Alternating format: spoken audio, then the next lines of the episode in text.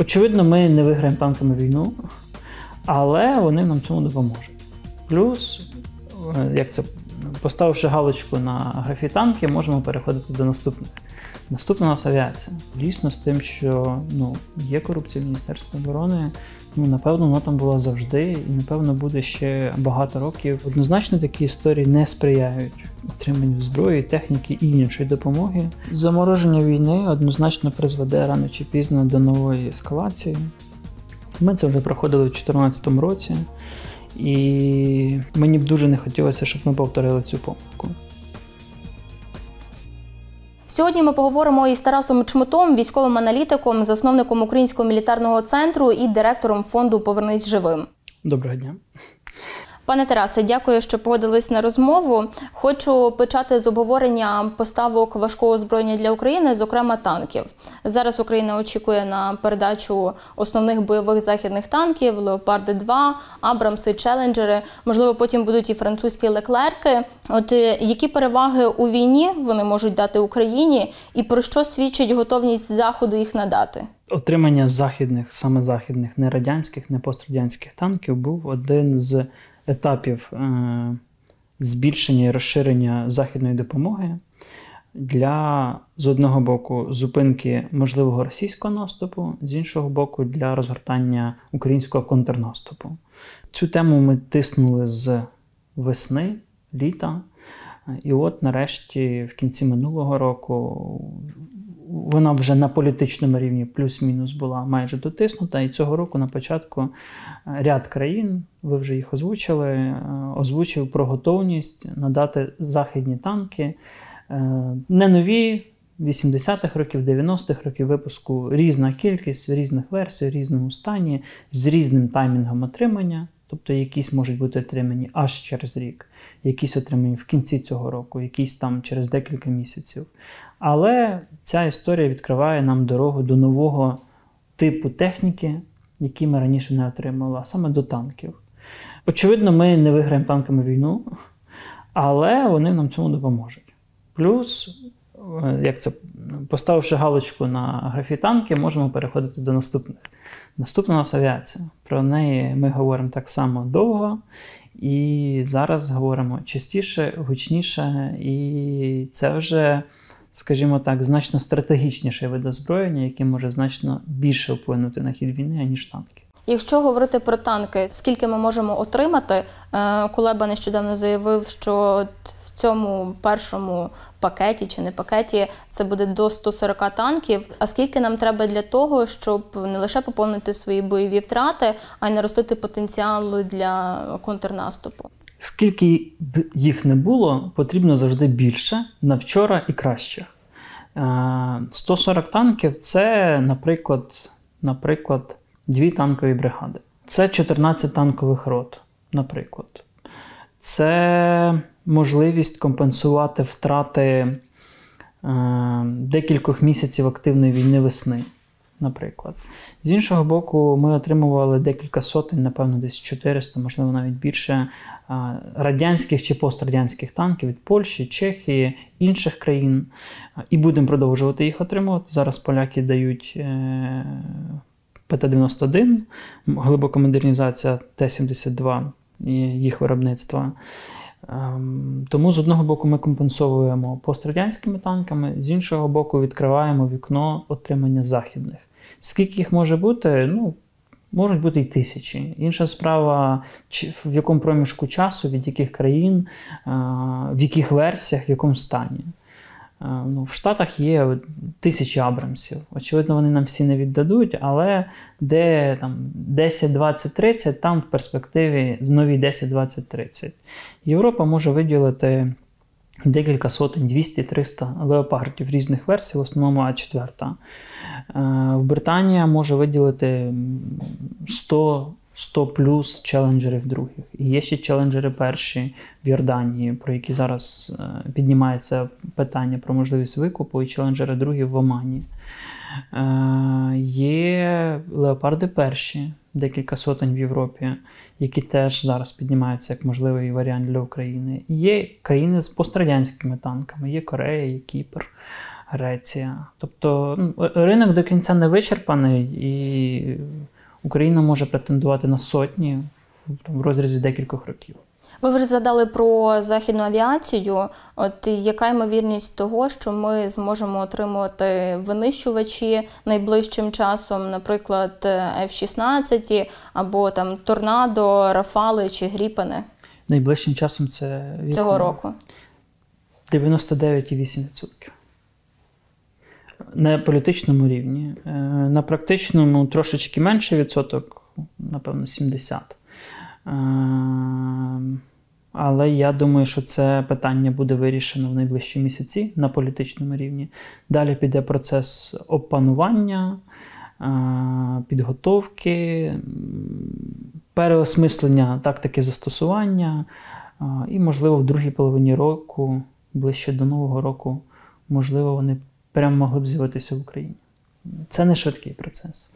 На жаль, хотілося б швидше, але ну, тема з одного боку чутлива, з іншого боку, складна. І якщо танк, ну там, як танк поламався, то він зупинився. А якщо вони щось поламався, то він впав. І це значно, скажімо так, небезпечніше, трагічніше і репутаційно незручно для виробників, щоб їх техніка, а вони що це дорога техніка, це від там, 40 до, до, до 100 до 200 мільйонів доларів за борт в комплексі, е, щоб отримувати погану рекламу. Тому всі зацікавлені в тому, щоб якщо і вони будуть, а вони будуть, то щоб вони себе чудово проявили, якісно зарекомендували і в черговий раз показали ем, перевагу е, перевагу західної зброї, в першу чергу американської, над радянсько-російською. Плюс захід дозує цю передачу допомоги так поступово, щоб не призвести там до ескалації. Звичайно, є умовні червоні лінії, які захід намагається не перейти для того, щоб е, ну, не перейти до, до того формату війни, який нікому не потрібен, в першу чергу Україні. І незважаючи на те, що ми постійно е, отримуємо допомогу, нам завжди критично бракує і озброєння, і боєприпасів. Розкажіть, будь ласка, про це детальніше, чого саме Україні постійно бракує на полі бою? Всього починаючи від людей, закінчуючи боєприпасами, технікою, озброєнням, зв'язком, оцим всім і, і всього. Подібна війна, яку ми ведемо, вона не велася в Європі з часів Другої світової в світі, можливо, з часів Кореї, В'єтнаму. Світ не готовий, ми не готові, Росія не готова. Відповідно, кожного дня потрібно багато всього, і ми не можемо це закупити швидко, нам не можуть це виготовити швидко, Захід не може це передати швидко. Тому маємо ситуацію, коли боєприпасів не вистачає, техніки менше, чим хотілося б, стан її навченість людей не такі, як хотілося б, але і при цьому варіантів не воювати у нас немає. Тому як це є, як є, а далі по ситуації. І через закінчення боєприпасів деяка техніка просто почне відходити з поля бою? Радянська, так, однозначно, піони будуть відмирати, гіацинти будуть відмирати. Радянські танки це їх, напевно, остання війна. Взагалі, Європа зараз проводить велике перезброєння, і я думаю, за роки два, максимум три, так чи інакше зільє всю свою радянську пострадянську зброю нам і замінить її на якісь сучасні західні відповідники. А Україна коли зможе перезброїтись на таку нову сучасну зброю? Україна це проходить еволюційним шляхом, щось втрачається в боях, щось ламається щось замінюється на нове. 100% перерозброєння, ну, я не певен, що у нас буде там найближчі якісь, можливо, навіть 10 років, 15 років. Але воно нам не потрібно, тому що ми не знаємо, скільки ця війна буде, і, і який світ буде після неї, яка Україна буде, яка Росія буде, якщо вона буде взагалі. А, тому тут ну, доволі складно. Ми еволюційно, еволюційно природнім шляхом переозброїмося. Як ви оцінюєте допомогу від Німеччини, і що, на вашу думку, з військової техніки озброєння Німеччина ще могла б передати, що могло б повпливати на хід бойових дій? Ну, німці повільно розкачуються, але виходять на, на такі великі темпи, і Якщо подивитися по обсягах і типажу, то там доволі багато всього. Є питання по авіації, є питання по флоту, є питання по бронетехніці, є питання ну, багато по чому. Але ну, там є питання до стану їхньої армії, до готовності їхньої армії, і до того, що знову ж ну, не, не одна Німеччина, не одна Америка, і інші країни теж мають підтримувати, і вони це роблять, і це все ну, це все так розтікається в часі. І з одного боку, ніби всього всюди багато, а з іншого боку, щось буде через півроку, щось буде через рік, щось буде ще пізніше. Ну, але зараз отримуємо те, що там обіцяли літом. Наступного літа отримаємо те, що обіцяють зараз. І так воно природнім шляхом буде трансформуватися. Чи могли би ви перерахувати, що би хотілося побачити в наступному пакеті від Німеччини? Танки, бронетехніка, БТР, БМП, е, важке піхотне озброєння, е, прилади нічного бачення, тепловізори. Ну, я можу сказати авіація, але навряд чи вона буде. Я можу сказати щось для флоту, але навряд чи вона буде. ПВО, знову ж, бої, ну, боєприпаси це актуально для всіх країн, по всіх показниках, по всьому. І от ми багато тільки що говорили про от, військову допомогу для України.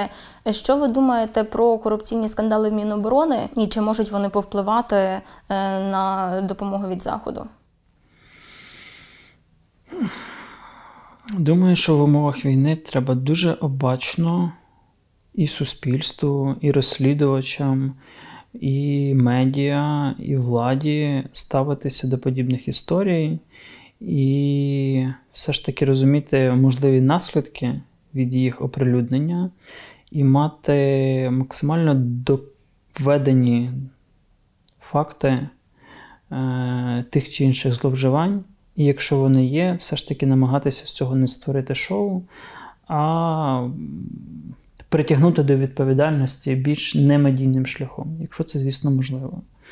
Е, Однозначно такі історії не сприяють отриманню зброї, техніки і іншої допомоги. Однозначно, Захід про них знає, е, подекуди толерує, тому що, ну, ну, тому що інакше ніяк. Подекуди присікає. але треба дуже обачно, тому що дуже тонкий лід між російськими спробами дискредитації вищого політичного керівництва держави, вищого військового керівництва держави, створення конфліктів між е, силами оборони, між спецслужбами, е, в які вони прям хорошо так влазять. З одного боку, а з іншого боку, дійсно з тим, що ну, є корупція в Міністерстві оборони, ну, напевно, вона там була завжди, і, напевно, буде ще багато років. І я не знаю, чи якесь Міністерство оборони в інших країнах, в тому числі в США або Німеччині, де цього немає. Угу. Звичайно, є там відсотків, там якісь співвідношення і так далі, так далі, так далі. Але ну, тут дуже тонкий льот. І тут треба так, щоб ми самі ж собі не вистрілили в ногу, намагаючись зловити когось за 3 гривні, в той час як е, ця дія шкодить нам на 30 тисяч. Давайте перейдемо до ситуації на фронті. Зараз росіяни активно наступають е, на сході України і е, закидують наших військових, як кажуть, оглядачі гарматним м'ясом. І так само все більше говорять про е, можливий великий наступ росіян найближчим часом. От на вашу думку, де він може бути, і наскільки може Росія просунутися або не просунутися? Є головнокомандувач, який озвучив можливі сценарії і по півночі, з боку Білорусі, з боку Київщини, Чернігівщини, і по Запоріжжю, і по Сходу. Зараз ми бачимо активне просування чи спроби просування росіян на Сході. Ми бачимо е, спроби е, на Запорізькому напрямку і е, можливі дії на півночі. Чи вдасться їм кудись зайти, чогось досягнути, покаже тільки реально ну, бій, так би мовити. Якісь прогнози тут давати складно, бо ну, ніхто не знає, як піде. Поки на Сході активно обороняючися з великими втратами, але ми повільно, дуже повільно відступаємо.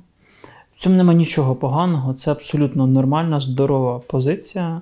І маневрена активна оборона вона призводить до майбутнього контрнаступу. Під контрнаступ у нас декілька десятків тисяч людей знаходяться в різних країнах Європи, де вчаться, опановують ту техніку, про яку ми вже сьогодні згадували, і іншу з попередніх пакетів.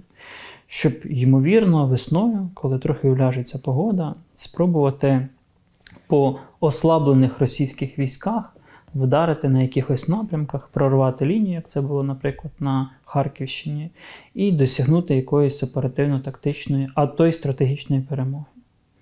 А це все фактори, які залежать від дуже багатьох чинників. Е, Яка ситуація зараз е, в оборонно-промисловому комплексі України? Е, Чи здатна Україна виготовляти сучасну зброю? Чи виготовляє її зараз, і в яких основних напрямках? Ну, ситуація складна, бо виробництво порушено, кооперація порушена, логістика ускладнена, відключення електроенергії не сприяють цьому, бюрократія і зарегульованість не сприяють цьому. Але ОПК живий, е, не мертвий, випускає ряд продукцій для Збройних сил, е, ну, сил, сил оборони. Е, Деяка з них доволі непогана, деяка, ну, яку можемо. Загалом ця війна вона зараз мала би відкрити багато всього нового і мала би спонукати нас як державу до осмислення того, що ОПК це не тільки якась зброя для власних збройних сил, це великий продукт, який можна успішно продавати за кордон, і за рахунок цього піднімати рівень економіки. Які це можуть бути сектори? На мою думку, бронетехніка, виробництво БТРів, можливо, БМП, е, МРАПів, СБА, спеціально броньованих автомобілів, все, що стосується безпілотної техніки е, різного класу, все, що стосується засобів радіоелектронної розвідки боротьби. Ну, можливо, танки, але я не знаю, чи, чи ми ще здатні їх виготовляти, і, і чи ми не втратили цей потенціал. Є питання по радіолокаційних засобах, є питання по двигунах, і авіаційних, і для бронетехніки. Чи виготовляла Україна в останні роки і виготовляє зараз якусь техніку, яку е, хочуть купувати за, на Заході? З лютого продаж за кордон заборонений у нас. І це одна з проблем розвитку ОПК насправді. Бо держава і сама не купує в достатній кількості, бо немає ресурсу, і не забороняє продавати з одного боку. З іншого боку, ну я вже озвучував ті ніші, в яких ми були. Ну, в яких нас щось купували. Тобто ті ж безпілотники наші не в великих кількостях, але контракти були. От якраз про безпілотники ще хочеться поговорити і про безпілотні комплекси. Які успіхи зараз України в аеророзвідці і виготовленні безпілотних комплексів, безпілотників? Ситуація складна через те, що ми залежні від закордонних комплектуючих, через забюрократизованість, регульованість, обмеженість з боку держави. Це ускладнює вільне постачання комплектуючих навіть там по часу це там плюс 2 місяці, плюс-мінус. Е, це ускладнює серійне виробництво, випуск, плюс е, ну, ми створюємо величезний попит зараз. Бо нам треба багато, ми купуємо багато, ми втрачаємо багато, і світ намагається зараз збільшувати об'єми виробництва в себе тих чи інших складових, там двигунів чи електроніки, для того, щоб задовольняти наш попит. Ну, Відповідно, ціни ростуть, відповідно, продукція росте. Плюс війна змінюється, і там безпілотник, який був актуальний в 2014 році чи в 2015, вже не актуальний. Так само той, який буде актуальний зараз, там через 10 років буде не актуальний. Це постійний живий процес. Тому ті виробництва, які які живі, вони і підтримують свої вироби, намагаючись заходити в якісь сусідні ніші, умовно кажучи, там з безпілотника бригадного рівня почати робити ще там корпусного, або з корпусного спуститися на бригадний рівень, а з бригадного на батальйонний. Е, ну, Ми всіляко вітаємо, захочуємо здорову конкуренцію, намагаємося купувати.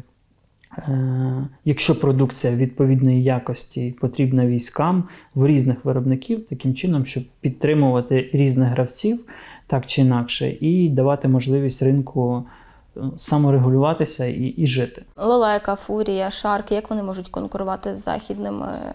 Це якраз одна ніша бригадних комплексів, Е, можуть конкурувати ціною, можуть конкурувати реальною обкаткою війною, можуть конкурувати в Україні 24 на 7 сервісом, супортом з точки зору покращення конструкції програмного продукту, з точки зору от, перенесення цієї кнопочки на пульті сюди, або там оцієї іконки сюди, так, щоб операторам було більш комфортніше. І ну, і, і загалом система була більш така вилазеніша.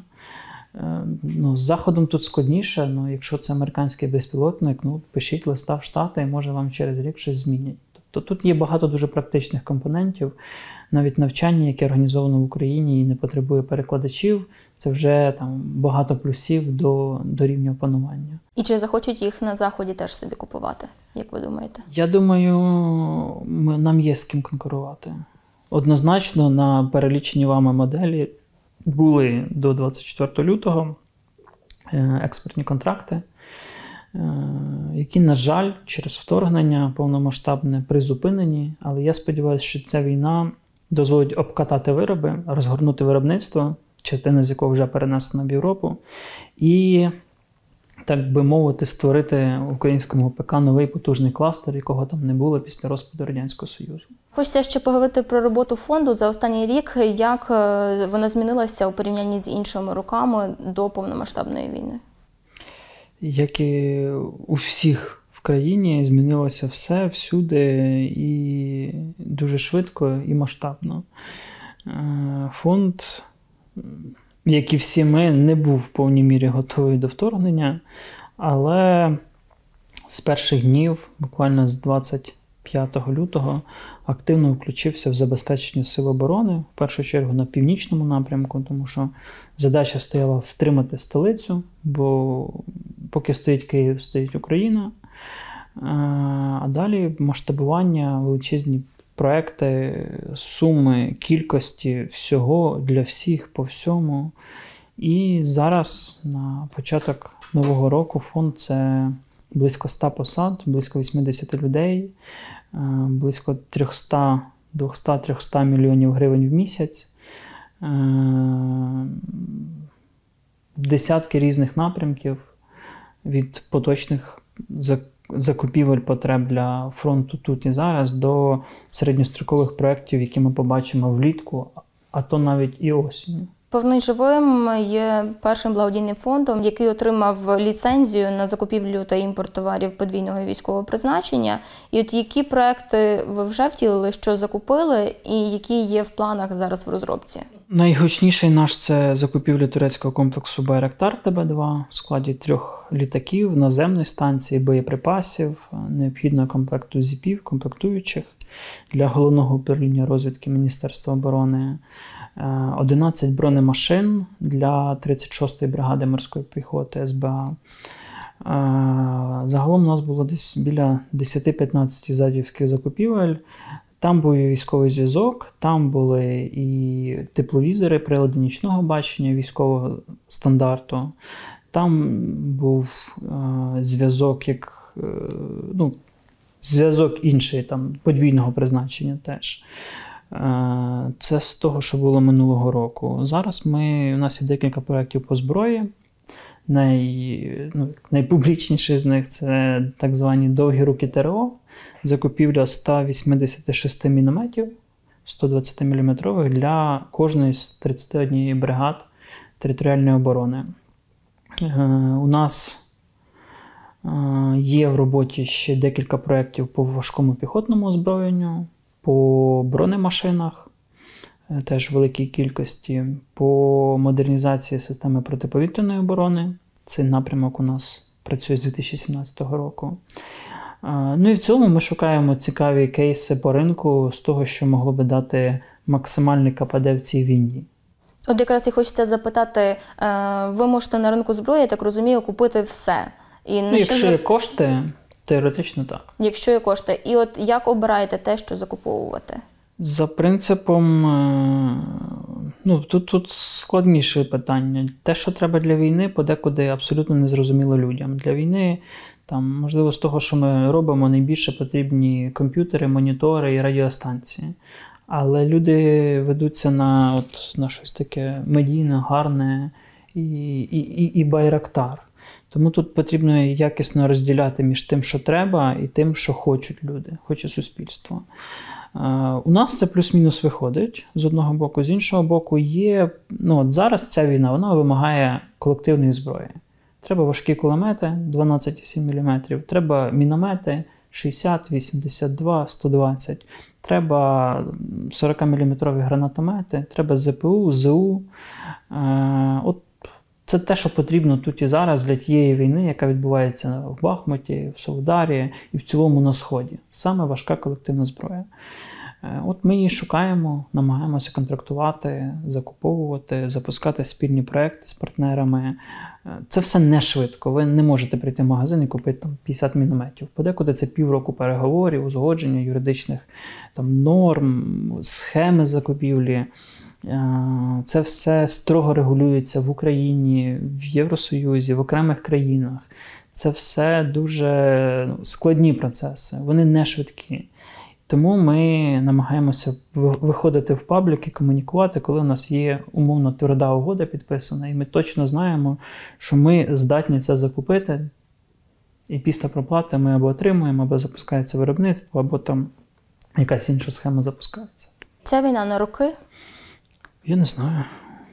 Я не буду питати у вас про прогнози, але запитаю, за яких умов Україна отримає повну перемогу остаточну, е, а за яких умов е, ситуація може повторитися за кілька років? Замороження війни однозначно призведе рано чи пізно до нової ескалації. Ми це вже проходили у 2014 році, і мені б дуже не хотілося, щоб ми повторили цю помилку. Є дуже маленький шанс, що, звичайно, ми б могли її в майбутню, так звану третю війну, не програти. Але знаючи наше суспільство і бачачи там попередні роки з 14-го, ми не дуже готувалися до цієї війни. Е, всімома президентами, урядами, Верховними Радами, міністрами і так далі. Е, тому навряд чи щось зміниться з одного боку. З іншого боку, що таке перемога для нас? Ну, напевно, це повернення на кордони 91-го року. Напевно, це вирішення проблеми Придністров'я.